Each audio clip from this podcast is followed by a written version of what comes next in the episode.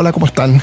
Soy Darío Paya, bienvenidos a otro episodio de Nada Urgente, pero llámame. Hoy para una conversación que hace mucho tiempo yo tenía muchas ganas de tener, ni más ni menos que con el notable Joaquín Barañao. Joaquín es un ingeniero de profesión, pero qué duda cabe que es un escritor de vocación y nos ha regalado los últimos años una serie notable de libros. La historia freak de Chile, la historia universal freak, la historia freak del fútbol, la historia freak de la música, la historia freak del cine. Historia que él le pone freak, pero es una manera de contarnos la historia de las más entretenidas, recordables irreverentes, geniales en realidad. Sus libros por eso han sido el éxito que han, han, sido y la verdad que son un regalo leerlos porque uno se entretiene, aprende, etcétera, etcétera. Ya hace pocas semanas, par de meses en realidad, Joaquín publicó otro libro que se llama ¿Qué nos pasó Chile? que se hace cargo en parte de muchas de las contradicciones con las que hemos convivido los chilenos en el último año un libro en el que aborda muchas de las premisas con que las personas han actuado, los chilenos hemos actuado, o premisas sobre las que hemos debatido en este año tan intenso de nuestra historia, buscando dilucidar qué tienen de verdaderas y qué tienen de falsas. Y por eso me parecía muy valioso poder conversar con él, porque los datos que él tiene que aportar son los datos necesarios para tener un buen diagnóstico, porque sin buen diagnóstico es muy difícil dar con un buen tratamiento, una buena receta, y lo que está en juego hacia adelante es ni más ni menos que el futuro de nuestro país y la calidad de ese futuro para los chilenos.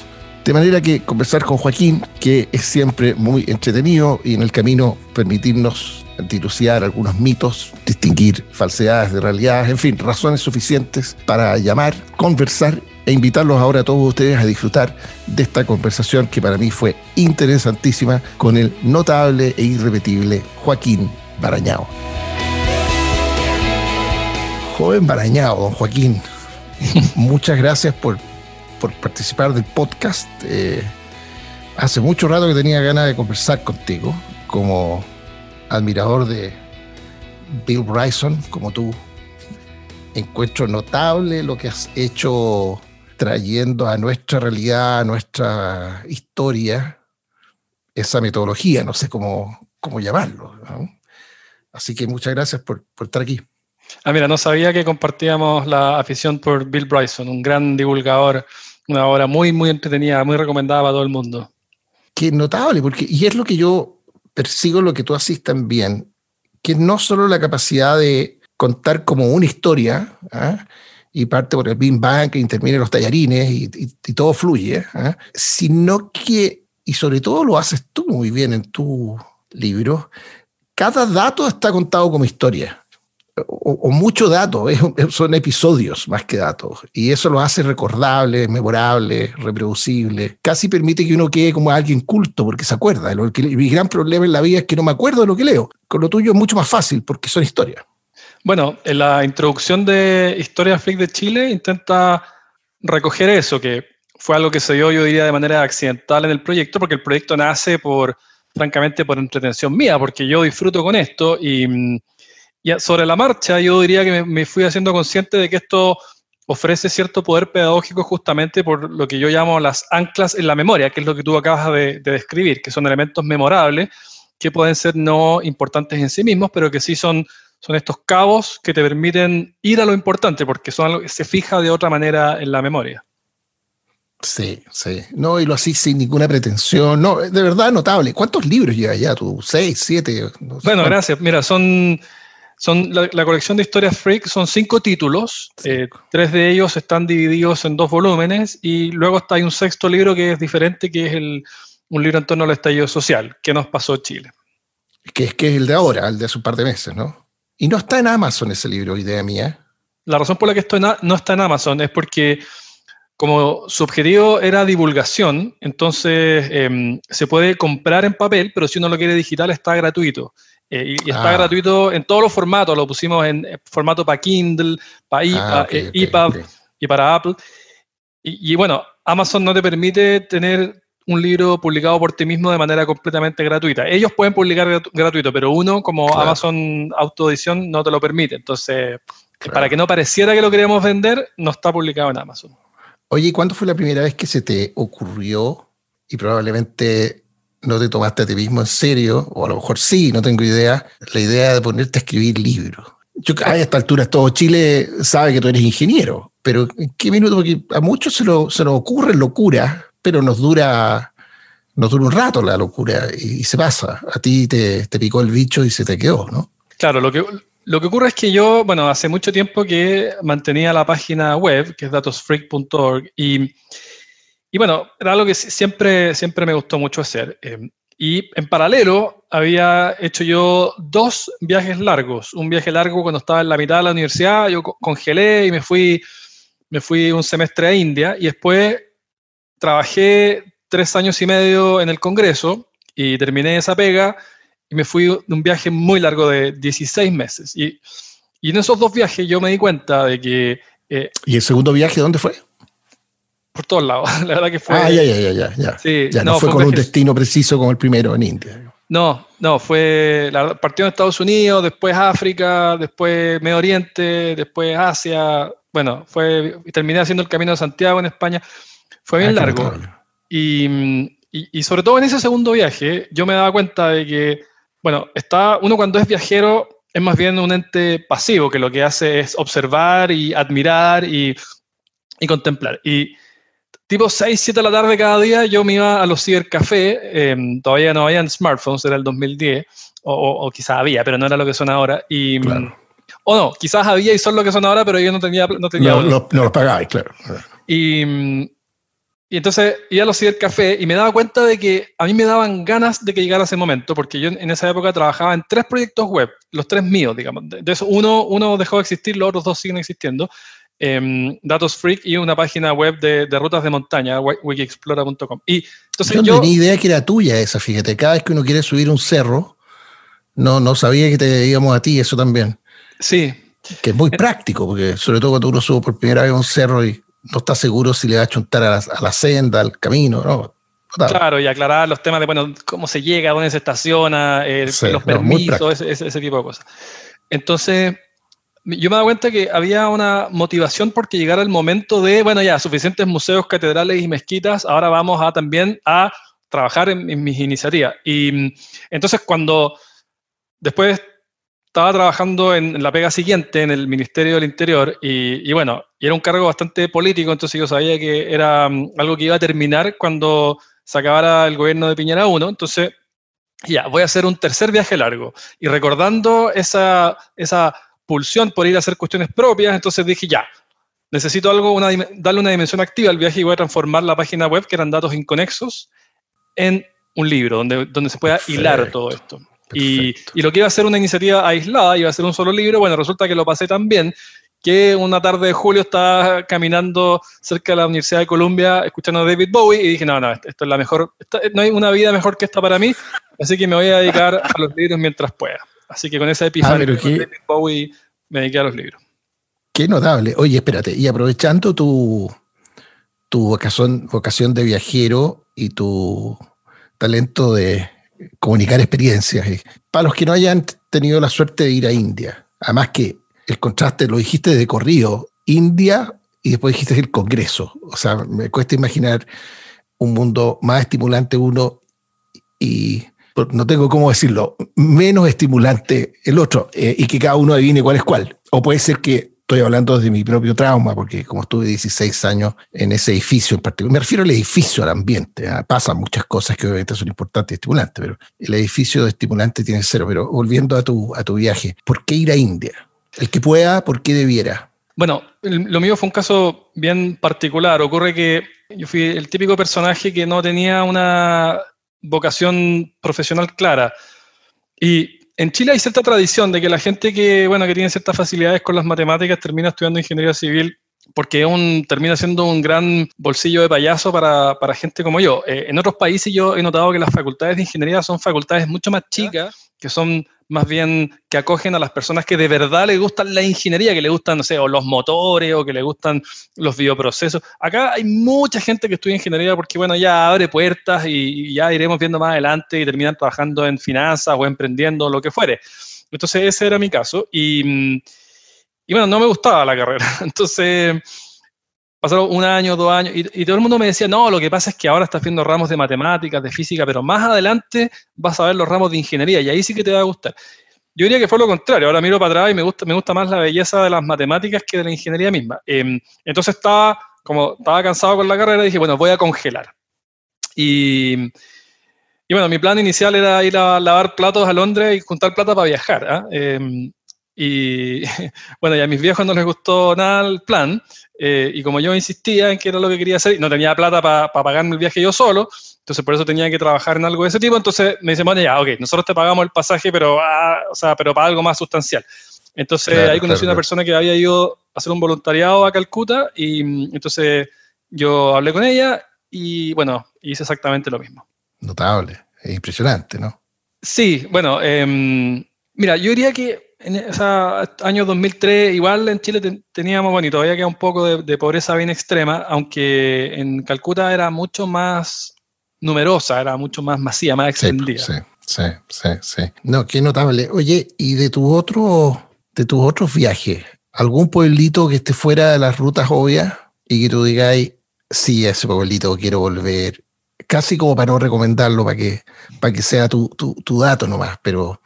Mira, hay, hay, hay, hay, hay muchos. ¿ah? Em, ah, uno que se me viene a la cabeza ahora es una historia divertida, porque yo, bueno, estaba en Singapur y dije, ya, voy a ir a Indonesia. Entonces me tomé un, compré un pasaje de ferry, iba yendo para allá y una persona me, me, grita por la espalda y dice, no, no, espera que es que ese ferry se va a quedar cuatro días en una isla intermedia, en una isla industrial, sin nada que hacer. Chuta, bueno, ya me, me devolví, ya tenía el pasaje comprado. Entonces, viendo qué había cerca, bueno, terminé yendo a Filipinas y justo era la época de los tiburones ballenas. Entonces llegué a un pueblito chiquitito en Filipinas donde los tiburones ballenas se quedan ahí, son unos bichos de 8 metros, digamos, eh, y para mi sorpresa son tan lentos que uno puede nadar indefinidamente todo lo que uno quiera arriba de ellos, o sea, son como se mueven. Entonces uno tiene estas bestias gigantescas ¿ah? eh, que yo pensaba que iba a pasar por debajo, pero en realidad no, uno se podía quedar minutos y minutos eh, nadando encima de tiburones ballenas Así que Filipinas, la verdad que es un país maravilloso. Qué, notable. Oye, pero esos bichos son tiburones legit, como dicen los gringos, o sea, de, un tarascón te despachan. Son totalmente tiburones eh, y son totalmente herbívoros y, son unos especies de... Ah. Sí, son filtradores. Filtradores, claro, claro. Se están todo el día moviéndose lentamente, ah, eh, dejando pasar eh, plancton, fitoplancton a través de, de, una, de esta especie de boca alargada que tienen, así que no, no, son, son, son cero, cero peligros. Ah, ya, ya, Está bien. Oye, eh, y última pregunta. Es, el pescado, o sea, es el pez más grande que hay en el mundo. Porque es pez, no es mamífero, no es. Claro. Oye, y, y, a propósito de lo que mencionaste al principio, y, y, lo de los cerros, ¿es por una afición propia y dijiste aquí hay una necesidad y un servicio de utilidad pública que dar? Porque es notable, o sea, tú incluso tenéis calculado el típico dato que uno encuentra, no en cualquier parte, pero es la altura del cerro, pero que, que es un dato normalmente inútil para uno porque está tomada con referencia al mar. Y uno quiere saber cuánto es la ascensión real y la dificultad y cuánto te va a tomar. Por eso lo encuentro tan práctico eh, Wiki Explora. ¿Y eso de, de dónde salió? Bueno, yo, siempre, ¿Te perdiste alguna vez? no, yo siempre he hecho y he seguido haciendo mucha montaña y mucho trekking. Es algo que he sido bien intenso en mi vida con eso. Y, y bueno, ocurre que yo creo que lo que más hago finalmente es ser un sistematizador de información. Al final resulta que es, mi, digamos, mi inclinación natural y eso tiene que ver también con los datos free, que tiene que ver con, em, bueno, el tercer proyecto web que tenía en ese viaje del 2010 era una página de mercado eléctrico. Entonces, y con el último libro, ¿cierto? Con el de qué nos pasó Chile al final, lo que yo a lo que suelo converger naturalmente es a sistematizar información. Entonces, bueno, si metí en trekking, resulta que yo me daba cuenta de que, mira, es increíble, yo, en el caso de la montaña, para mí es un mantra, el valor de la información, porque a veces uno, no sé, se sube al auto, viaja cinco horas por un camino malo y, llega y hay un portón que está cerrado y que la señora que tiene las llaves está a dos kilómetros. Eh, y a veces uno dice... ese, dato está. ¿eh? Claro, entonces uno dice, es increíble la diferencia que nos hubiese hecho este fin de semana tener esa información. Eh, o a veces uno está, no sé, yo me acuerdo un 18, que fuimos, un 18 de septiembre, que fuimos a subir el Nevado Longaví, y nos, mira, nos equivocamos en el sendero como a los tres minutos de caminata. O sea, fue como auto, caminamos y después nos metimos por un sendero, claro, y caminábamos cinco horas y cuando nos dimos cuenta que era el sendero equivocado, volvimos. ya, pero... no podíamos, o sea, ya el 18 ya no nos alcanzaba. Entonces, o sea, fueron cuatro días por habernos equivocado al, minuto tres de caminata. Entonces, en la montaña la información tiene un valor gigantesco. Y, yo además soy muy fan del modelo wiki. Eh, el de Wikipedia, ¿cierto? El de muchas otras. Entonces, esta idea de que permitir una plataforma que cualquier persona pueda... Puede agregar, perfeccionar. Actualizar, claro. Eh, oye, ¿sabes que el puente que estaba ahí, el puente se, se, cayó, ya no existe puente, así que ahora tienen que caminar tres kilómetros más? Bueno, eh, la única manera realmente de, de, lograr eso es vía una web colaborativa y, creo yo que la mejor plataforma es la Wiki, de la cual estoy muy enamorado, así que todo eso, todo eso coalesció para formar Wiki Explorer. No, genial, te, pasaste, gran, gran, gran regalo, porque sobre todo un país con tantos cerros, tan poco aprovechado, creo yo. Es una, es una bonita cosa. Eh, tuvimos en este podcast una conversación, o sea, yo me entretuve como, como pocos con, con Rodrigo Jordán, hablando de este tema de los cerros. De, hay un, dato y yo, yo, una vez lo leí al pasar y dije, no puede ser cierta esta cuestión, porque si, si, es cierta, debiera ser mucho más destacada. Yo no sé si tú tenés que registrado que en el planeta hay tres personas que han subido el Everest por sus tres caras. No lo dos, sabía. Son, dos son Sherpa y el tercero es él. no, no, hay no lo sabía. Y nos cuenta ahí la historia de cómo él descubrió, porque no tenía ni una conciencia de esto tampoco. Y un Sherpa le dijo, y le dijeron, y hay una señora que llevaba un registro que tenía todo anotado. Este, eso te habla mucho de, de su en fin, de, por qué tiene el, reconocimiento que tiene. Y con todo cuentos notables, porque tú y yo, a, Ulis Tech, después de ver un par de videos, que una verdadera cabra de monte era Ulis Tech, como subía bajaba, bajaba cerro. De Swiss Machine. Swiss Machine, estuvimos hablando de él con, con Rodrigo y cuenta pasar, dice, bueno, de hecho, eh, en tal oportunidad que yo lo subí, llegamos juntos a la, a la cumbre del Everest con Ulis Tech, que es la única vez que Ulis Tech subió el Everest donde murió hace, hace poco. Entonces cuenta pasar, así como yo, hoy día en la mañana me tomé dos cafés, bueno, él se, se encontró con Ulises eh, que por supuesto iba sin oxígeno y al trote para arriba, así con, con los cerros. Oye, bueno, como te decía cuando, cuando te, te, pedí que conversáramos, dado todo lo que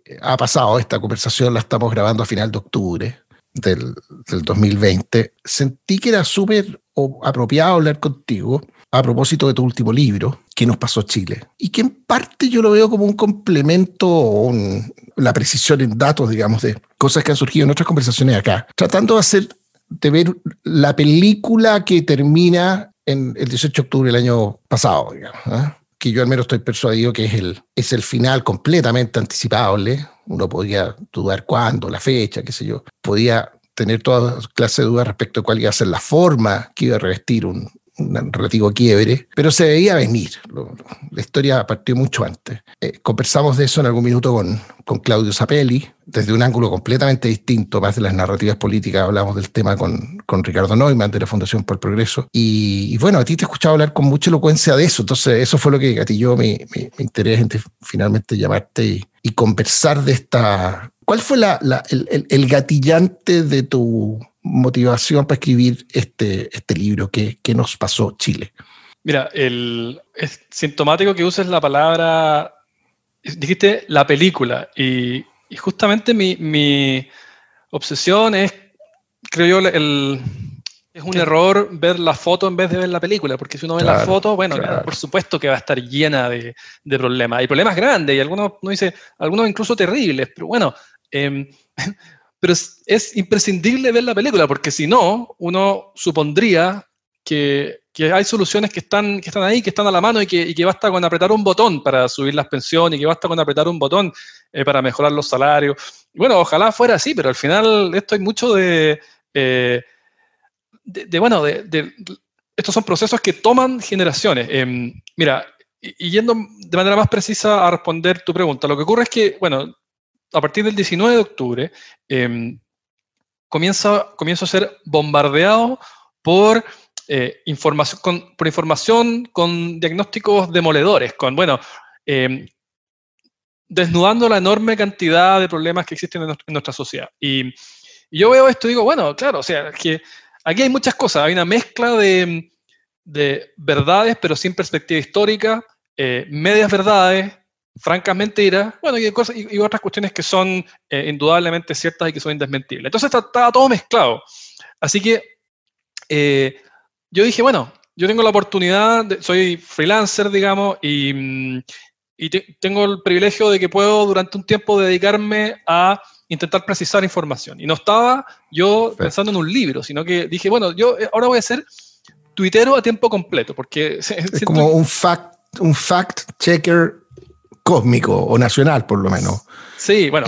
En, crisis, en medio de la crisis. Exacto, sí. Yo dije, bueno, esta cuestión, esto, o sea, se nos está quemando la casa eh, y realmente la, la, patria llama, hay que tratar de, de, poner lo que yo considero que era necesario, que era paños fríos em, a, la información que estaba circulando. Y no estaba jamás pensando en un libro, eran realmente, en mi plataforma era, era el siempre hostil Twitter. Ah. Y y bueno, y lo que ocurre después es que me invita a un grupo de colegas míos de, de, ingeniería, eh, que ellos habían formado un grupo y me dicen, bueno, mira, nosotros tenemos este grupo y queremos invitarte a participar en la parte de comunicaciones. Y, y, entonces mi pega era lo que se llamaba formación interna. Y lo que partió siendo formación interna, bueno, a medida que fuimos avanzando nos, fuimos dando cuenta de que en realidad esto ah. podía obtener cierto valor social si es que era disponibilizado para todo el mundo en lugar de mantenerlo en la interna. Em, y entonces adquirió cierto volumen y terminó siendo publicado como un libro. Así que esa es la historia de que nos pasó Chile. Oye, y al final, no, no quiero yo caracterizar el, el, libro, pero además porque tiene, da para bajarse de varias maneras, pero una de esas me calza con algo, yo te mencioné en la conversación con Claudio Zapelli en este podcast hace algunos meses. Yo registré ese minuto porque justo yo estaba viendo fuera de Chile en esa época, vine a Chile y literalmente en el taxi que me trajo del aeropuerto me llevó a la casa de mis papás, acá en Santiago. Cuando yo iba en el auto en la mañana, estaban entrevistando a Zapelli, el de radio, hablando del tema de la desigualdad. Y no vamos a repetir lo que dijo, pero una frase se me quedó grabada y, yo los invito a mirar los números o algo así, dice él con su acento uruguayo, porque ustedes tienen instalado un diagnóstico equivocado. Y si tienen el diagnóstico equivocado, se van a equivocar en la solución. Y se están equivocando en la solución. Ustedes están convencidos de una cosa y la realidad es otra. Ustedes creen que van para un sitio, básicamente estaba instalado ya en la clase política chilena. Si es que alguien sabía la verdad, nadie está dispuesto a decirla, estaba instalado que el sistema generaba desigualdad y que la desigualdad era peor, hoy día peor que ayer y mañana peor que hoy día, en circunstancias que él veía un progreso en esa materia, sobre todo cuando se analizaba esto por, generaciones. Pero esa frase, diagnóstico equivocado, se van a equivocar en la solución. Y leyendo tu libro, uno descubre mucho de eso. Demasiado, error, por decirlo cariñosamente, demasiada mentira instalada, demasiada falsedad. No sé si estoy siendo muy simplista al describirlo así. Y no sé, ¿cuáles son a tu juicio las principales dimensiones eh, en que diagnósticos anclados en datos falsos pueden haber sido causas principales de lo, de lo que pasó y de cómo pasó? Yo creo que el cómo tiene, es tan importante como el qué. Sí, bueno, yo eh, primero repetiría por medio segundo lo que dije hace un rato de que hay cosas mezcladas. O sea, yo no diría que esto se origina en falsedades. Es, pura falsedad, claro. hay, es verdad. Hay un mix, hay un mix de exageraciones, de francas mentiras, de cuestiones que son ciertas y de cuestiones que son ciertas pero que requieren perspectiva histórica. Yo creo que todas esas, esas la gente al final lo mete todo en un saco para observar la foto, como decía yo, en vez de ver la película y decir, bueno, mira, esta foto es impresentable porque tiene un manchón acá, una, un borrón acá, y es un desastre. Dice, bueno, este, está bien, ese, manchón existe, ese borrón, pero ese, ese, no es tan así, y este en realidad existe, pero en menos de dos generaciones no lo vamos a resolver. Entonces, eh, eso, primero enfatizar que, que, hay muchas, creo yo, eh, lamentos que son legítimos, eh, pero dentro del mix hay que, como dicen los abogados, hay que distinguir. Y y yo creo que el más importante de todos, yo diría que, yo diría que los dos más importantes son, primero, el, la idea falsa de que este ordenamiento social, económico y social que tenemos ahora es el que ha producido la desigualdad. Y, y eso es un error conceptual muy importante eh, y que requiere al menos, o sea, debe ser desmentido de al menos dos maneras. La primera es que la desigualdad en Chile existe desde que Chile es Chile. Eh, yo menciono en el libro, o sea, desde que Diego Almaro, algunos venían a caballo y otros a pie. A, mí me impresionó cuando el PNUD publicó su libro Desiguales, que fuese posible hacer una serie histórica desde 1850. Eh, el otro día me topé por ahí en redes sociales con la persona que, trabajó en ese gráfico y decía, Sí, decía, fueron años haciendo solamente ese gráfico, eh, años de trabajo. Pero bueno, eh, se hizo y, y, lo que eso muestra es que, bueno, eh, medido por Gini, hay otras maneras de medir la desigualdad, pero medido por Gini, que es la más utilizada en el mundo, bueno, resulta que, o sea, donde estamos ahora es más o menos donde hemos estado siempre. Entonces eso es fundamental porque, claro, si es que si es que en realidad no hubiese sido así, si es que la desigualdad se produjo en los últimos 30 años, sería un escenario totalmente diferente. Entonces, así como a, como a, José Piñera le gusta mostrar el, gráfico del ingreso per cápita, que yo creo que la gente está saturada, yo creo que casi que deberíamos ver más ese otro, el de la desigualdad desde 1850 hasta ahora. Y lo segundo que yo creo que es imprescindible tener en cuenta respecto a la desigualdad es que desde el año 90 hasta ahora, de manera modesta, pero ha venido bajando. Eh, medida por Gini, medida por razón de Palma, medida por razón de Quintile. Eh, en la que no baja es en, el, porcentaje que se lleva el 1% más rico, el 0,1% más rico y el 0,01% más rico. En, esas no baja. Eh, en las otras que yo creo que son más importantes que esas sí. Ojalá bajara en todas porque yo soy de la opinión de que eh, si bien cierto nivel de desigualdad es razonable y es más bien naturaleza humana, el que tenemos nosotros pienso yo que es demasiado alto. Em, esto, bueno, lo, de la historia, al final echa raíces en el modelo colonial español. Eh, y esto, bueno. Ahí está el origen, de esto. Claro, porque eh, a esto se refirió Bengoa también y Góngora también, porque ¿qué ocurre? Que viene, el modelo colonial español fue el de la gran hacienda, fundo o estancia, dependiendo de la zona geográfica, con inicialmente encomendados y después inquilinos. Eh, entonces, esa distribución de la tierra, bueno, naturalmente que generó una, sociedad altamente desigual, porque estaban ciertos los terratenientes, quienes manejaban la, tierra y, la gran masa de personas que eran inicialmente encomendados, después inquilinos. Em, en cambio que uno piensa, por ejemplo, en el modelo británico, eh, había, había mayor participación de pequeñas parcelas unifamiliares, ¿cierto? Entonces, bueno, lógico que, el resultado fue diferente. La, torta se empezó a repartir varios cientos de años antes. Exacto.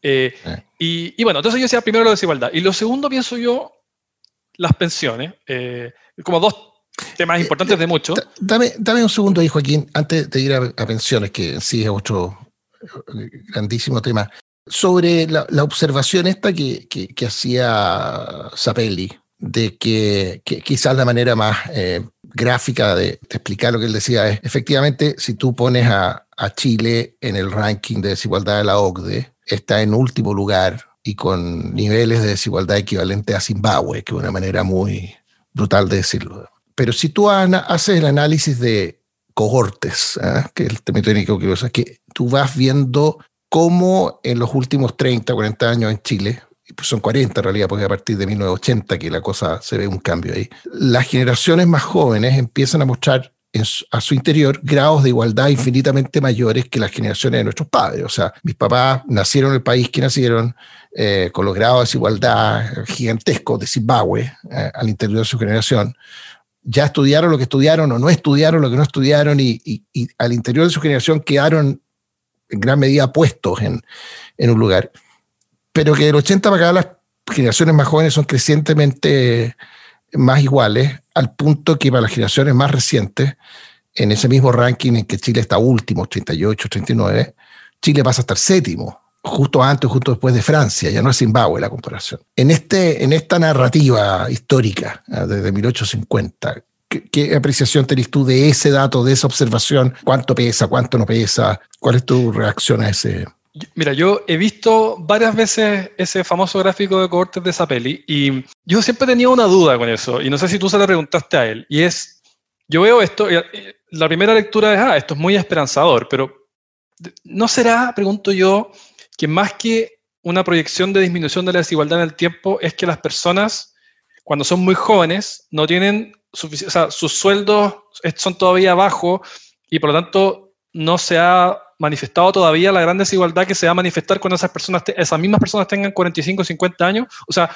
¿no será que un recién egresado, digamos, eh, versus una persona universitario, no universitario, el recién egresado universitario no tiene un sueldo de 7 millones, pero cuando tiene 50 quizás tiene un sueldo de... La, la, distancia se, se... No, no se lo pregunté, eh, pero me atrevo a contestarlo. En base a, a, lo que he visto del tema, y es que la respuesta es que no es a la, la, la realidad, porque eso podría explicar grados altísimos de igualdad entre las personas que hoy día tienen 19 años, por llevarlo al extremo, ¿ah? que acaban de salir de, o, que están en la universidad. Pero la verdad que ese cambio se ve yendo para atrás a gente de mi edad, a la generación que entró a estudiar a partir de 1980. ¿ah? En mi caso, el 83 entré a la universidad. O sea, han pasado 40 años de ese, o 35 de, de ese punto en la historia, y tú ves en mi generación grados de igualdad no tan, no tan iguales como la generación que viene y como la generación que viene después, qué sé yo, pero que implican un quiebre con esa trayectoria de la gente mayor, en el fondo, que, que se educó y entró al mundo laboral en el otro modelo, ¿ah? el de antes, cualquiera que se haya sido. Sí me hace sentido a mí que llevado, lo que tú dices, que llevado a la última generación, a la más reciente, haya algo de lo que tú, de lo que tú dices, pues, es, de, toda lógica que, que así fuera. Todavía no se produce la separación en niveles de ingresos producto del desarrollo profesional o las oportunidades educacionales de, cada uno. Bueno, en la medida en que, digamos, en la medida que eso sea una, nos permita proyectar el futuro, bueno, son, creo yo, excelentes noticias. Em, a mí me impresionó mucho en el, libro de Caponi, eh, Felicidad Sólida, como él eh, menciona que al final, en es muy, para mí es muy, contraintuitivo, perdón, muy contraintuitivo porque no es, como, no es como yo pienso. Pero él menciona que para, en general, para los seres humanos es más importante, o sea, tiene más efectos en, la, felicidad la diferencia con tu vecino que el nivel absoluto, superado cierto umbral. Claro, si no, está en si no está bajo el umbral de la ingesta mínima calórica, de pasar frío en invierno, ahí no, ahí lo que más importa es el absoluto. Una vez superado el umbral absoluto, él decía, bueno, al final, y decía, pero esto es súper raro, porque a mí, la verdad que, que exista un multimillonario con su yate, a mí no me produce ni un problema. Em, pero bueno, él hacía cierta referencia a la literatura eh, donde señalaba eso. Entonces, pareciera ser que es súper importante como, como sociedad mantener un, un nivel de, de, desigualdad razonable. Y eso es algo que yo cambié mi perspectiva en el último año. Antes, yo, antes, para mí era importante, pero no tanto. Y ahora me parece mm. que es una cuestión realmente central. Mm. Y hay, hay, otro pelo que tirar de esa sopa. Esto lo leí en algún libro de, del ámbito de la psicología evolutiva. Y es que, eh, y tiene todo sentido evolutivo, que a propósito de la envidia como una tendencia, como una tendencia eh, natural. Como, como, un driver quizás. Claro, como un impulso. Cuando tú plantáis pasto, esto de que el dicho de los gringos, de que el pasto del vecino es siempre más verde. Quizás el pasto es un mal ejemplo, porque uno no se come el pasto, pero si tú plantáis naranja y, y veías el árbol de tu vecino y tiene más naranja o más grandes las naranjas, hay algo en ti que te hace fijarte en eso. Claro que se te puede arrancar el caballo y va y matar al vecino para robarle la naranja o, o le expropia el fondo para que sean tuyas. Que pero que en parte es que te llama la atención, te fija, te produce incomodidad, te mete ruido y evolutivamente el sentido de eso sería aprende, preocúpate, porque las naranjas pueden ser más grandes, digamos, y podéis ser más eficiente, aprende cómo. Se cruza, se topa, es como primo hermano de instintos, impulsos, tendencia a, la, a, la, competencia, etcétera, etcétera. ¿eh? Y como muchas otras cosas que son parte de, nuestro, de nuestra herencia evolutiva, se pueden transformar en cuestiones tóxicas. ¿eh? pero creo que algo hay ahí eh, de, la incomodidad y que calza con lo que tú dices, digamos, de, que desde la perspectiva de la paz social, esa teclita que te impulsa a avanzar, a hacerlo mejor, te puede producir eh, tensiones importantes. Lo mismo que uno puede ver entre vecinos, amplificado a una sociedad entera, puede terminar en octubre. Así es. Oye, bueno, yo te interrumpí cuando tú ibas a hablar de una segunda gran tecla que era la... Las pensiones. el tema de las pensiones, claro. Sí, igual antes de eso quería antes de dejar el tema de desigualdad, eh, es también bien, pienso yo, llamativo y uno tiene que explicarse por qué esta disparidad que existe en Chile entre el grado de desigualdad objetivo que tenemos como sociedad y la evaluación que tenemos de la misma. Y en esto existe, ¿cierto? Esta encuesta transversal que hace el Latin Barómetro a lo largo de Latinoamérica y le preguntan a la gente, bueno, ¿usted cree que la distribución en su país, la distribución de riqueza es muy injusta, injusta, justa o muy justa? Y, y nosotros obtenemos de lejos la peor nota, o sea, solamente el 5% de la gente opina que la distribución es justa o muy justa, el 95% las otras dos categorías. el peor país de Latinoamérica en circunstancias de que nuestra desigualdad, nosotros estamos en el barrio de la desigualdad, o sea, es, eso es Latinoamérica y es África subsahariana. Em, y en circunstancias entonces de que estamos un poquitito por debajo de la media latinoamericana, o sea, somos un poquitito menos mal en, esa métrica, em, y aún así ocurre eso. Entonces, ¿por qué? ¿Será que... Eh, y ahí uno, uno puede empezar a, especular. La verdad que todo eso va a ser eh, de corte siempre bien incierto. Alguien podría intentar responder esa pregunta. A mí me parece que intentar responder esa pregunta es bien importante porque resulta que eh, en Paraguay es un país más desigual y la evaluación es mucho menos severa que la que es aquí. Mm, mm. Bueno, pero hay algo en el carácter nacional que, que, yo acá vuelvo a eso, que tiene muchas consecuencias políticas, eh, incluso con todo lo injusto que puede ser, yo veo algunas similitudes en la costa del Pacífico versus la costa del Atlántico, por ejemplo, a la hora de manifestar nuestras emociones, decir que sí, decir que no, decir no, no me gusta, decir esto es lo que quiero, que son conductas muy simples, pero que en general nos cuestan a este lado de la cordillera. Y tendemos a no manifestar, a no, a no expresar lo que nos desagrada, sino explotando. ¿ah? Es muy raro entre nosotros escuchar, ¿sabes, Joaquín? No, encuentro que está equivocado, no me gusta tu idea, es muy raro que alguien te diga eso. ¿ah? Lo más probable es que te diga, mm, ya habría que pensarlo. ¿ah? Estamos a la. ¿ah? Pero bueno, oye, pero sí, tienes razón. Es muy llamativo que, que, los números no se condicen con nuestra percepción de, o nuestra reacción. Yo, tengo ahí una, una, una, pet theory, digamos. A ver. Como dice y siempre hay muchas cosas cruzadas. Yo especulo que la principal es que, bueno, el modelo económico chileno eh, no es que haya el modelo, digamos, el conjunto de variables que organizan lo que hoy día es la, economía chilena, tiene varios pilares importantes que fueron definidos por quién, bueno, por el gobierno de, por el gobierno de Pinochet en dictadura. Y entonces yo creo que siento que hay muchas personas que, que ven este ordenamiento económico como impuesto eh, por, bueno, eh, un, digamos, una dictadura de esa, de esa, naturaleza que la ven con enorme distancia, con mucha animadversión eh, y que es atípica para el barrio. O sea, uno ve el, índice de libertad económica y nosotros nos codeamos con países ricos. O sea, en libertad económica estamos ahí justo con Suecia, estamos arriba de Finlandia, eh, muy arriba está Nueva Zelanda, pero nos movemos en, ese barrio. Entonces, y que es algo muy atípico para lo que es la historia latinoamericana y uno podría quizás afirmar la idiosincrasia latinoamericana. Entonces, de pronto viene este experimento entre el 73 y el 89 donde se instauran, bueno, una serie de pilares y entonces creo yo que eso genera una anomalía en el caso chileno que, puede ayudar a entender por qué la evaluación de desigualdad es tan severa, eh, a diferencia de otros países latinoamericanos con peor desigualdad. De hecho, me hiciste acordar de algo que le escuchaba a Lucía Santa Cruz y que calza mucho con tu observación anterior, la, la lógica de ver esto en la historia larga, desde 1850 para acá. Cuando ella dice, bueno, Chile es un país armado desde, desde la corona, digamos, gente que vino acá siguiendo órdenes. Chile creció territorialmente por la vía de fundar fuertes con soldados que llegaban ahí obligados, digamos. ¿ah? Y alrededor de ese fuerte se desarrollaba una economía básica de servicio. En la industrialización de Chile, el rol central del Estado. Y, esas décadas liberales, pero no tanto, no me acuerdo cómo lo escribí tú en tu libro, digamos, ¿ah?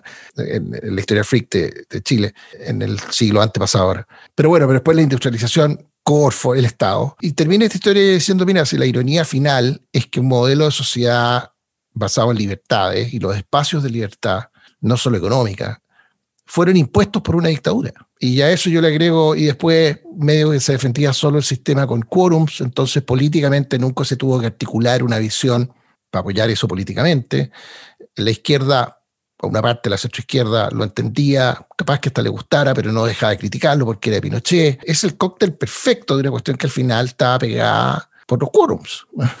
Eso es. Y que bueno, en, en, en materia de desigualdad tiene su, su propio carril. Oye, ¿y AFP? Bueno, entonces yo creo que una segunda gran tecla de muchas, o sea, decíamos una desigualdad, dos pensiones.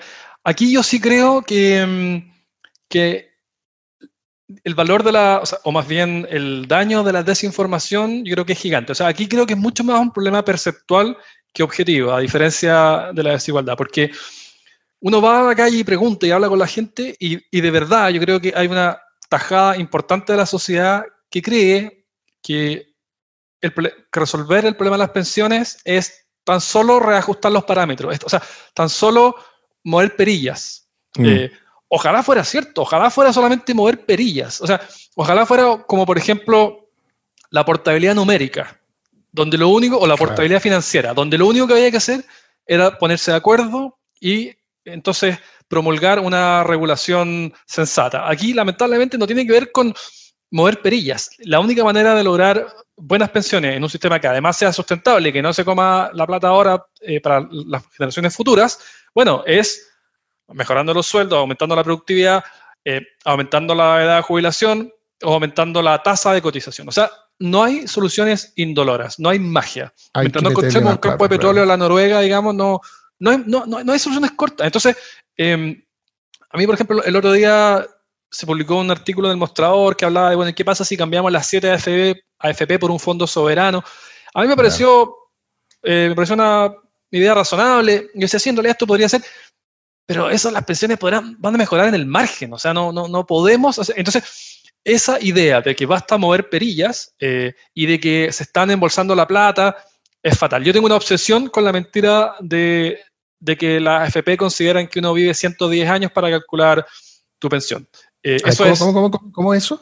Mira. O sea, yo eh, eso lo, lo, he escuchado, pero tu, obsesión, ¿cuál es? Digamos? Mi, obsesión es que, mira, por ahí por julio del 2019. Es una perlita, creo, de, perdona, creo que es una perlita, eh, este caso, que creo que vaya a contar de cómo distorsionar, de la falta de seriedad, no, sé qué decirlo. Es el tipo de ejemplos que hace que yo me enchuche, en francés creo que se dice así, porque de gente que uno presume semi-seria al menos, en fin, se me hinchó la vena con la sola mención de los 110 años, ¿por qué no, nos cuenta en detalle el, episodio? Esto, yo no sé, o sea, cuando, no sé, no puedo afirmar que surgió en julio. Yo lo empecé a escuchar en julio eh, con este, esta alianza entre Felice y Forrado, Felice y Forrado y la Jimena Rincón.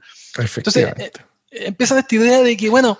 Ella eh, fue directora de una FP hoy idea mía. Fue directora de FP y fue ministra del Trabajo. Eh, es absolutamente insólito. Yo, o sea, yo con mucha impotencia. Eso solo para dejar claro el prontuario, en este caso. Lo digo yo, no tú. ¿eh? Sí.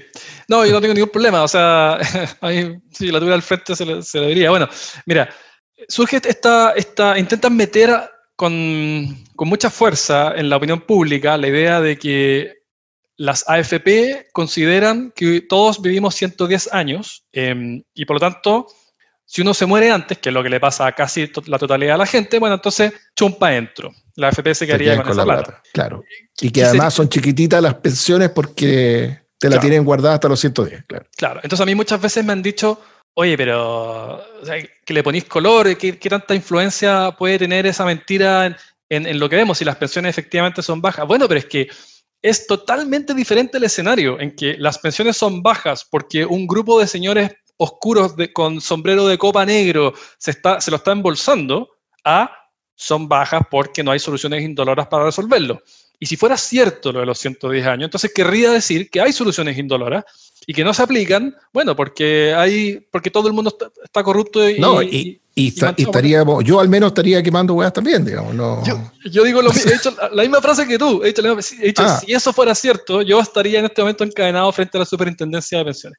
Claro, o sea, eh, cuando si la gente cree que el problema es que se robaron la plata, si fuera cierto que se robaron la plata, esa cantidad de plata sacada de los sueldos durante una vida entera para financiar la vida en la vejez, bueno, eso es una revolución, es, la razón para iniciar una, digamos, ¿eh? Eh, pero, pero no era cierto. Exacto, mira, una a mí me tocó en noviembre, cuando estaba plena violencia, me tocó, estuve harto rato con una señora de esfuerzo trabajando juntos, ella es una señora de los espejos, conversamos harto rato y cuando surge, ella me lo dice, me dice, mira, lo que pasa es que la FP consideran que uno vive 110 años, y yo trataba de decirle con mucha, digamos, suavidad, pero con, pide la verdad es que eso no, no, mire, la verdad que no es cierto. No, es que usted no sabe, me decía, es que usted, no, no, sí, y no lo, no lo pude sacar de ahí, no lo pude sacar de ahí. Entonces, bueno, ¿cómo no va a estar enfurecida si eso?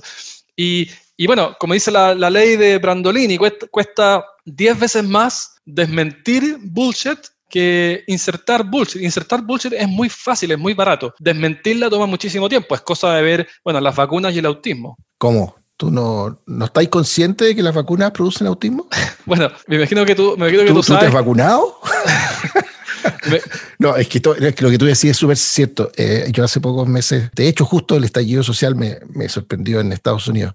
O sea, la noche del estallido social yo iba volando a Estados Unidos y tomamos con un hijo mío un taxi. Era un día de sol perfecto, 4 de la tarde se veía la luna ahí arriba, en, un cielo azul, estaba pintada. Y el, conductor eh, del Uber nos dice, mire la luna.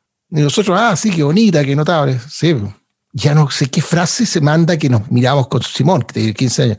Algo así como, bueno, es la típica cosa que ahí es cuando se empiezan a descubrir las verdades. Bueno, el resumen, la interpretación que él tenía es que esta es demostración de que la Tierra es plana, que es otra de las típicas. Y básicamente yo me imagino que él lo que sostenía es que se les había quedado prendida por error la, la, ampolleta de la luna, digamos. Eh, no habían cachado que se le olvidó apagar en la mañana, digamos. Entonces queda en evidencia esta conspiración que nos quiere, por alguna razón, convencer de que la Tierra es redonda. Así que, de que penetra, penetra ahí. La, la, verdad es que de el muy nutrido menú de insensateces, esto que me cuentas está muy arriba, realmente muy arriba en el ranking. claro, Los de las vacunas es mucho más dramático, porque se mueren se mueren niños, pero... Oye, pero volvamos al 110%, perdón, a, los 110 años. ¿Cuál es la realidad del rol de los 110 años en nuestro sistema de pensiones? Y le vamos a conceder a la senadora Rincón que nunca entendió el tema siendo ni siendo ministra del Interior ni cobrando como directora de una FP. Ministra del Trabajo. Perdón, del Interior, del Trabajo, que, a cargo la ministra, la ministra del ramo que le compete este tema. Mira, em, a ver, todos los sistemas de pensiones del mundo, incluso los de reparto, eh, cualquiera sea, uno necesita organizar tablas probabilísticas, que es, bueno, ¿cuántos uno, ¿cuánto uno espera que viva la gente? Es una cosa matemáticamente complicada porque es cuánto se espera uno que vive sujeto a la edad que tiene. Entonces, si uno tiene 70, ¿cuál es la probabilidad que, que viva hasta los 80, hasta los 85? Si uno tiene 80, ¿cuál es la probabilidad que viva hasta los 90? Mira, es, es una cosa eh, tediosa, cálculo año por año, eh, y esto tiene que terminar en alguna parte. En alguna parte hay una probabilidad que es casi, casi, casi cero, pero no cero.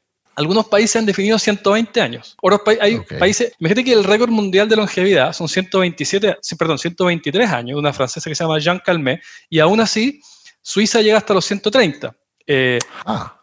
Porque es como, mira, imagínate que tú estás en el, te para a la salida del metro y dice, ya, yo tengo que medir a la gente, quiero, quiero medir la estatura y hacer un gráfico con, ya. ¿Cuánto tiene que medir tu wincha? Bueno, tu wincha tiene que medir lo suficiente para que cuando pase la persona más alta de Chile puedas medirlo.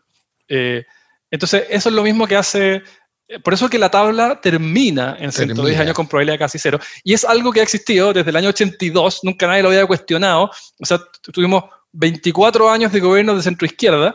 Eh, y, nadie nunca había, se había quejado de eso porque era simplemente, es simplemente un artilugio matemático necesario y yo te diría no polémico. Eh, entonces, si alguien quiere mostrar y mostrarlo ahí y, presentar un caso y derechamente mentir, bueno, eh, las redes sociales son pasto seco para eso. Claro, claro, claro. Eh, para la mentira es mala o, de gente muy tonta, digamos, o muy mentiroso, muy tonta, porque es obvio que en esa misma tabla tiene que haber habido una estimación de qué porcentaje de la gente eh, en la distribución que hacían, tanto se van a morir a los 80, a los 81, 82, no sé qué porcentaje le atribuiría esa tabla de gente que va a vivir hasta los 110, debe haber sido menos del 1%, no tengo idea cuál es el número, pero... Mucho menos del 1%. Claro, claro.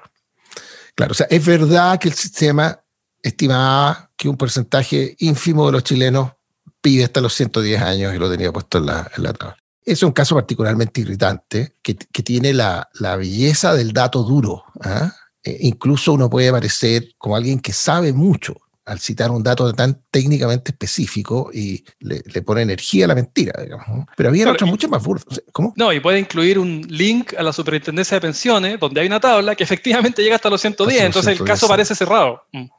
Oye, mirando con perspectiva histórica, eh, más allá de, este trance nuestro, ¿qué dato freak que sobre todo la gente más joven puede no, no tiene por qué conocer? ¿Qué dato anecdótico? ¿Qué, imagen tienes tú de lo pobre que, que era Chile hasta hace, ayer, en términos de nuestra historia? ¿Ah? Yo digo antes ayer porque yo me acuerdo de la pobreza cuando yo era chico. En la esquina de mi casa había una población callada, pero eran mis amigos, digamos. Jugaban la pelota juntos, no. Inimaginable. Pero en fin, ¿qué, imágenes ofrecerías tú de, de esa pobreza que afectaba más del 50% de los chilenos hasta hace muy poquito rato. Mira, así como con, nivel anécdota datos freak en este momento no se me ocurre, pero sí, em, yo he puesto, en dos libros diferentes el, relato que, hacen los periodistas italianos ah, cuando vienen al, Mundial del 62 a Chile. Eh, y la, descripción es una, es una cuestión absolutamente demoledora. Y uno la lee y, no puedo, y dice que esto, bueno, igual están, también estaban medio enojados ellos por algo. Pero la descripción es, es como uno siente que ahora si uno viajara a Somalia, digamos. Em, entonces Chile, este, este antro de la más eh, terrible miseria. ahora yo soy una persona, no, no, tengo demasiados años en el cuerpo, entonces tampoco tengo tanta perspectiva histórica y, y, no viví mucho de esas cosas. Em, bueno, me gustaría en realidad que la gente más joven hablara con... Eh, y tú eras más consciente que hablara con la gente mayor, o sea, si es que lo que pasa es que la miseria era, eh, yo no la, no la, viví en primer plano, pero en primera persona, perdón, pero era, era terrorífica, o sea, eh, los conventillos con baños compartidos para familias, que no había suficiente, suficiente, suficiente zapatos. Mira, yo, yo publiqué, esto no tiene nada de datos frica, pero publiqué el, el gráfico de desnutrición infantil eh, este esta famosa hazaña liderada por el doctor Monkeberg. Y hoy día a uno le, le, mencionan desnutrición infantil y a uno le suena, o sea, le suena de otro, de otro lugar, de otra dimensión. Eso no, no podría ocurrir acá. Y bueno, y resulta que yo nací el año 82 y la desnutrición infantil el año 82 cuando yo nací era un problema serio. Em, y, y, la mortalidad infantil también. Y hoy día resulta que, bueno, tenemos, y esto es increíble, esperanza de vida más alta que Estados Unidos. O sea, un, gringo hubiese viajado a Chile el año cuando yo nací, el año 82, con las tasas de desnutrición infantil que teníamos, y le hubiesen dicho que el 2020 este, ese país de mierda iba a tener una esperanza de vida más alta que el suyo, hubiese dicho, bueno, entonces la única posibilidad de que eso ocurra es que el mío haya tenido guerra civil. Em, y, no es así, es simplemente porque nos pegamos un salto demasiado rápido que, que, bueno, que la gente, la gente menor no dimensiona y no valora. Sí, no, la pobreza era de la que yo te puedo hablar porque la, la, la estaba ahí, es pobreza pata pelada. Y no, no, voy a mencionar ni un detalle que no tuviera 50 metros de mi casa. A pata pelada, con piso de tierra, electricidad porque estaban colgados de alguna parte, desde luego que sin agua potable, desde luego que sin alcantarillado. Y esa era la realidad de, de, de millones de chilenos, digamos. ¿eh? Y déjame a propósito de lo que mencionaste del partido de los, de los periodistas italianos, hace un par de meses grabamos un episodio del podcast conversando con Pedro Carcuro, de lo que se denominó en esa época la Batalla de Santiago, que fue el partido de Chile con Italia en el Mundial de 62, con el famoso combo de Leonel Sánchez, la pata voladora que le pega el italiano a Leonel Sánchez. Arbitrado por, por, Ken Aston, el hombre que inventa la tarjeta, la tarjeta amarilla. Ah, la tarjeta amarilla, claro. Y 50 chuletas más, pero que cada una es para tres tarjetas rojas, pues que no existían. Y Pedro contó que lo que gatilló el ambiente enardecido que había en el estadio, de hecho los italianos cuando entran a la cancha van a repartir rosas a, a las se las devuelven, pero una sarta de. Y es que los días previos se había publicado este artículo que tú mencionas, describiendo Chile de manera más o menos cierta, el punto 8, la crudeza con que lo describieron, la gente lo tomó como una afrenta y gatilló este ambiente que dio pie a la batalla de Santiago. Es como para ir a buscar ese artículo y, leerlo. Bueno, y después tú sabes que Ken, Aston después fue jefe de árbitros en, en, el, en el 66 en Inglaterra. Y, y bueno, y ahí tenía, él tenía la experiencia de, de, ese partido, ¿cierto? Eh, y él había echado de menos las tarjetas, o sea, no, no había echado de menos las tarjetas, pero había echado de menos eh, una manera más clara de, de, de apuntar a la gente. Y después cuando viene Inglaterra-Argentina, el 66, bueno, ahí donde... Fue, fue otra guerra, eso, claro. Fue, fue otra guerra y y Alf Ramsey, el, entrenador de Inglaterra, no se había enterado que tenía tres jugadores amonestados porque no existía la. Ya, mira. Bueno, de, hecho, de hecho, en ese partido en Santiago, cada vez que echan, porque echan de la cancha, no, es que no existieran las expulsiones, no, existía el artículo, el adminículo de la tarjeta. Eh, se demoran 10 minutos en sacarlos de la cancha. Eh, después que sacan a uno, quiere volver a entrar. Entonces eh, había un, tema de, de, publicidad y claridad de, por medio.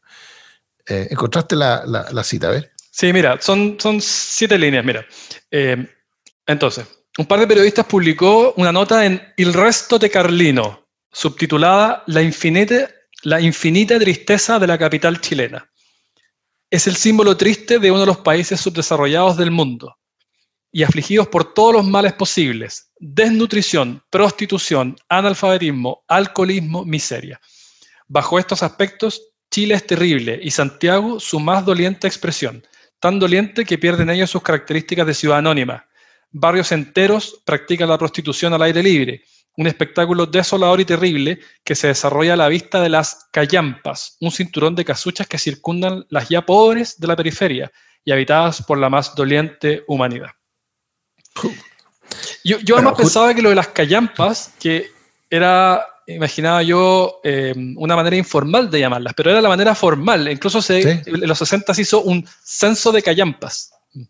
Así de, prevalente era como, como, como realidad. ¿eh? Oye, claro, además que, bueno, tenía la realidad adicional de que ese mundial es justo después del terremoto esta frase de, Carlos Dittborn, creo que se llama el, organizador del mundial, de que como no tenemos, porque no tenemos nada, lo, hicimos todo, no me acuerdo cómo es. En parte porque el presidente Alessandri dijo, bueno, la plata, sorry, no, no, no podemos gastarla en hacer un mundial, tenemos que reconstruir eh, Chile. Entonces la organización del mundial incluso tuvo que ser eh, modesta en lo, organizativo, en los estadios.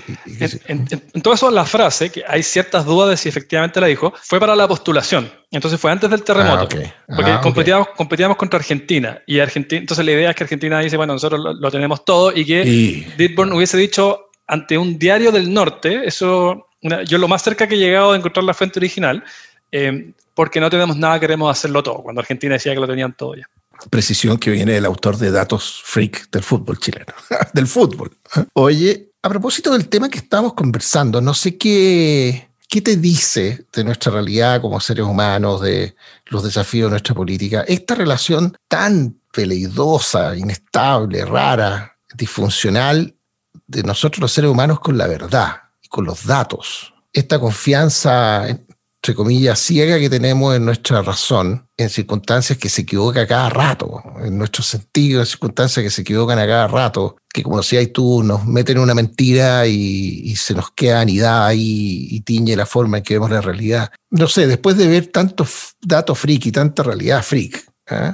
¿qué visión tenéis de cómo enfrentar esto en, una sociedad libre y democrática? Bueno, sin, ministerios de la verdad. Sí, se ha escrito mucho, por, supuesto, de los grandes temas de la, de la, de la humanidad, yo diría de, los últimos, de las últimas décadas. Em, mira, un amigo me decía, yo creo que este libro de, de Kahneman, eh, Pensar rápido, pensar despacio, decía, debería ser lectura obligatoria en los colegios. Bueno, siempre todo el mundo quiere que todo sea obligatorio en los colegios y que, la gente salga sabiéndolo todo. Eh, a mí eso es algo que me hace pensar, porque es, es un, o sea, es un libro que a lo largo de más de 300 páginas te martilla una y otra vez, una y otra vez, con cuán increíblemente falibles son, digamos, los, los sensores humanos para, comprender la realidad. O sea, cuán, em, cuán falibles somos para intentar eh, interpretar variables y hacer sentido de ellas. Eh, entonces, yo una de las cosas que veo mucho es que al final las personas, esto va a sonar increíblemente árido y desprovisto de alma. Yo creo que es cierto, es que las personas confían, confían mucho en lo que ven, en lo que sienten, en lo que palpan, mucho más que en los datos fríos agregados de una planilla Excel. De hecho, a mí, a mí me critican mucho en, en, redes sociales por, por fiarme más de los datos agregados que, em, que, que, de los datos sensibles que uno puede percibir directamente. Y creo que eso es un error muy grande. Em,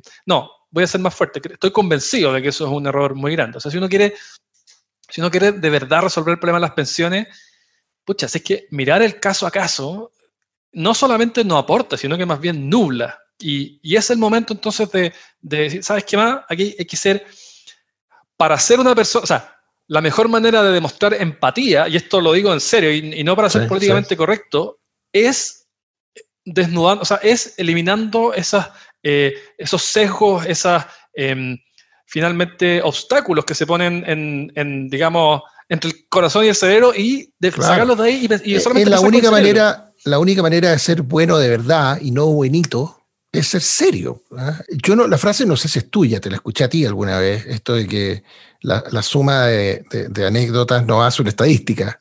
No, es mía, no es mía, yo la cito en el libro, sí. Pero mirar los datos es muy, muy, es muy importante. Yo, entiendo que la hora de, comunicar, de convocar, de persuadir, de sensibilizar, el caso, la humanidad, el propio Danny Kahneman argumenta muy, muy, muy bien de, por qué, cómo, cómo, le, cómo le llaman a, a este fenómeno de que si tú muestras un caso individual, te produce una reacción tremenda de, sufrimiento de alguien, te produce una reacción de empatía, pero si tú muestras dos, en lugar de aumentar la reacción, marginalmente disminuye. Y si muestras diez, en lugar de alertarte diez veces o convocarte, es cada vez menor, y es porque te empiezas, te dice él, te empiezas a distanciar de la historia, de algo que le pasó a un ser humano. Te empieza a alejar de esa tecla evolutiva, del instinto a cuidarnos unos a otros, y te empiezas a ir al, a la estadística. Pero, pero a la hora de querer solucionar el problema, el dato es, indispensable. Claro, o sea, es, verdad lo que tú dices de que eh, para llamar a la acción, en nuestro cerebro que ha evolucionado en las sabanas africanas por millones de años, eh, posiblemente es más eficaz el caso. Eh, entonces, la gente, qué sé yo, si uno piensa en el maremoto del 2004 en Indonesia, se va a acordar mucho más de la luna de miel de Aurelio Montes que de las 220.000 personas que murieron, eh, porque resuena, lo otro no resuena. Entonces, para llamar a la acción, ya uno, uno lo puede entender y yo creo que, bueno, los noticieros operan en torno a esa lógica y qué sé yo. A la hora, sin embargo, de diseñar políticas públicas, eh, entonces ahí la gente mal entiende, pienso yo, la empatía como, bueno, entonces eh, aquí mi, mi, mi, abuelita tiene una baja pensión, ya, pero está bien, es, verdad. ¿Cómo resolvemos el problema? Y ahí es donde hay que poner paño frío. Bueno, ayudó, que, ayudó a, a refrendar el discurso que la premio Nobel de Economía del año pasado fuera justamente algo así como la centinela del valor de la evidencia, Esther Duflo, eh, bueno, con Abergivan, que mm, es la máxima defensora de, operar y, ella trabaja en pobreza, o sea, no es una persona que se haya ganado el premio Nobel eh, trabajando entre banqueros de, Wall Street, sino que es una persona que se ganó el premio Nobel trabajando con las mallas de malaria en los países más pobres de África. Em, entonces eso creo yo que es un testimonio.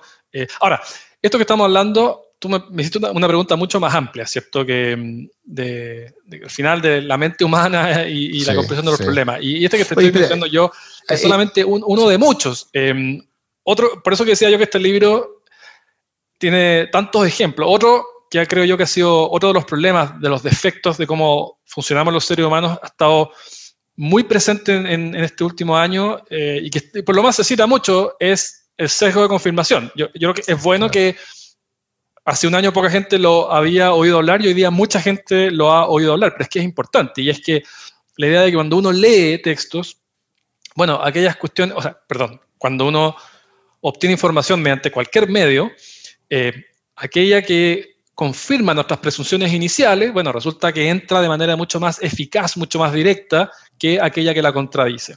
Em, y, bueno, y como eso, como ese sesgo hay, hay, muchísimos más. Mira, hay gente que, que, sostiene, o, o, han medido, mejor dicho, que la capacidad tuya de no tragarte una mentira disminuye precipitosamente, precipitadamente, perdón, eh, y eh, precipitada y estrepitosamente, eso quise decir, después de la primera oportunidad. Entonces son mediciones en que a gente le, le exponen mezclados datos verdaderos y datos falsos, aseveraciones correctas y, erróneas. Bueno, habría que explicar en detalle cómo está hecho el experimento, ¿no? Pero, pero, pero la conclusión es esa, que a la segunda vez que alguien escucha algo erróneo, la capacidad de detectar el error es una fracción muy, muy, muy menor de la primera. Entonces, la mentira que pasó la primera vez, ¿para qué te digo si viene envuelta emocionalmente en, la historia correcta, en la imagen impactante, el, daño es, colosal. Mira, deja mostrarte esto a propósito de lo que decía ahí. En unas charlas que le doy yo a, gente con interés en lo público y que tiende a argumentar todo desde la, desde la pura lógica. Casi metódicamente haciéndole el quite a cualquier expresión de emociones, o valórica, de decir qué es lo que quieren. Eh, yo cualquiera que vea o escuche esto los invito para, en un acto, si quieren hacer una meditación personal eh, y, quieren terminar un poquito más humilde, fortalecer el músculo de la igualdad, de la humildad, busquen en Wikipedia la lista de sesgos cognitivos. Tú, mencionaste uno que es el sesgo de, confirmación, que como le escuché a alguien decir, y no me canso de repetirlo, estas no son enfermedades, no son patologías, para ninguna de estas cuestiones hay una pastilla, digamos. ¿eh? No, de, ninguna de estas te atienden el ISAPRE. La primera es la Agent Detector. Sí, mira, si lo notable es lo siguiente, mira la longitud de la lista. Sabes que yo había entrado a ese artículo. Es, no te puedo creer me impresionó la cantidad. La cantidad es demoledor, es demoledor. Mira, aquí llevamos cuánto bajando y vamos la letra I recién. Y cada una de estas líneas representa una manera detectada y explicada de, de cómo, de lo condoreado que, que es nuestro instrumento intelectual. ¿eh? Así es, eh, y, después vienen los sesgos sociales y la lista continúa. Y después vienen los sesgos de la memoria. Esta lista es verdaderamente Sí, es, apabullante. Apabullante, sí. mira, yo de hecho, hay, yo te iba a mencionar un, un, segundo sesgo y tercer elemento, esto que tú dices de, digamos, em, problemas, no, no problemas, em, como quien dice, caveats de, de, la mente humana, y es el, la, el prospect theory, esta idea, o, loss aversion, esta idea de que, bueno, son cosas distintas. Hablemos de loss aversion, esta idea de que a uno le duele más perder 100 que el beneficio que te produce ganar 100. Ganar 100. La felicidad. Y, yo creo que ah, yo eso en mí lo veo, pero es que de manera clarísima. O sea, eh, a mí si alguien, no sé, por ejemplo, si me roban la bici, y mi bici Para que quede claro, para que quede claro, para los que nos escuchan de qué estamos hablando. O sea, lo que tú dices es que la propensión a actuar en base al riesgo de perder 100 es infinita o es mucho mayor que la proporción actual gatillada por la probabilidad de ganar 100. ¿Es, eso? Bueno, eh, tú, es que tuviste un, un, paso más allá, es un paso ah. antes. Es, es la infelicidad que te produce perder 100 es mucho más intensa que la felicidad que te produce ganar 100. Ganar 100, ok. Eh, entonces, y, y, esto, bueno, esto me parece que es Danny Kahneman. Me parece que es original este de, de, de Kahneman y, y Tversky. Y su socio, eh, claro. Y porque ellos lo que hicieron Mira, le, pasaban a, bueno, dos grupos de estudiantes. A uno le, entregaban un, tazón eh, y le decían, se los pasaban y le decían, ya, ahora, ¿cuánto tú, eh, por cuánta plata me lo vendes? Y el promedio era, por ejemplo, 4,5 dólares. Y a otro grupo le mostraban el tazón y le decían, ¿cuánto me pagarías por este tazón? Entonces uno esperaría que la cifra fuera la misma. Eh, y sin embargo, era mucho mayor las personas, o sea, pedían mucho más plata por perderlo que lo que estaban dispuestos a pagar por obtenerlo. Eh, a mí, por ejemplo, estoy pensando, si ahora alguien me robara mi bici, me daría muchísima rabia. Estaría tres días quemado porque me robaron la bici, porque ya. Eh, o si, no sé, me, me, me roban plata de lo mismo en efectivo. En cambio, si es que por alguna razón inesperada, no tengo idea, la devolución de impuestos, resulta que no esperaba esa plata y me llegó, mira, es pero es que muchísimo menor el, el beneficio, o sea, no, eso se me va a olvidar a la media hora, esa plata que no había esperado, em, salvo que uno esté en una situación muy desesperada. Y, y, eso creo yo que tiene, aunque puede ser rebuscada la combinación, pero yo creo que tiene un efecto en cuestiones como, por ejemplo, el alza del metro, eh, porque uno ve los, la evolución de los sueldos y la verdad es que los sueldos, afortunadamente, crecen de manera sistemática más que la inflación. Eh, y el aumento del transporte público, bueno, el precio del metro en, en UF, o sea, ajustado por inflación, es constante desde el año 2012. De hecho, como no se pudo subir el 2019, ahora incluso ha empezado a bajar un poco en, UF, digamos, ajustado por inflación. Y, y qué, es lo que, qué es lo que yo sospecho? Que, que, para las personas es difícil lidiar con el fenómeno de la inflación, porque uno estaba acostumbrado a que las cosas costaran 100, ahora cuestan 120, bueno, y tu sueldo también, o incluso más, porque uno ve que los sueldos han aumentado más que la inflación. Pero igual, igual ese, ese aumento en, la tarifa eh, y el precio en general, porque parte importante de, las protestas de octubre y noviembre del año pasado fueron por aumento del costo de la vida en general. Eh, yo creo que tiene que ver en parte con eso, con, con, una dificultad del cerebro humano para lidiar con el fenómeno de la inflación. Y que, y que evolutivamente, y aquí me estoy yendo de carril, esto no lo he leído, pero estoy seguro que te calza con demasiada otra cosa. Tiene sentido evolutivo la aversión a perder lo avanzado, no sé cómo decirlo. ¿eh? Que no te deje tranquilo perder, que no te deje tranquilo que no te acostumbres a, hacer, a, perder, ¿ah? que es una pérdida neta, no sé cómo, cómo, cómo, cómo decirlo, tiene, tiene, tiene lógica eh, evolutiva eso. Em, Ahora, igual, si es que hubiese algo de cierto en eso, uno tendría que preguntarse, bueno, entonces, ¿por qué? Eh, ¿Qué pasa en otros lados? Porque todos los países, todos experimentan la, la inflación eh, y no sé si haya otro como acá donde, o sea, donde el nivel de respuesta haya sido tan violento que simplemente no se pudo subir finalmente el metro. Aquí, aquí hay un desafío. Yo no sé quién va a ser el primer, la primera autoridad que se va a atrever a volver a subir el metro, porque en algún momento hay, hay que hacerlo. Mm. Si la inflación es la inflación, eso es, mm. es consustancial a la economía. Eh, y yo no sé, entonces si eso fuera cierto, uno tendría que preguntarse, bueno, ¿cómo se ha lidiado en, eh, en otros contextos, en, otros lugares? Con, este cuento, sí.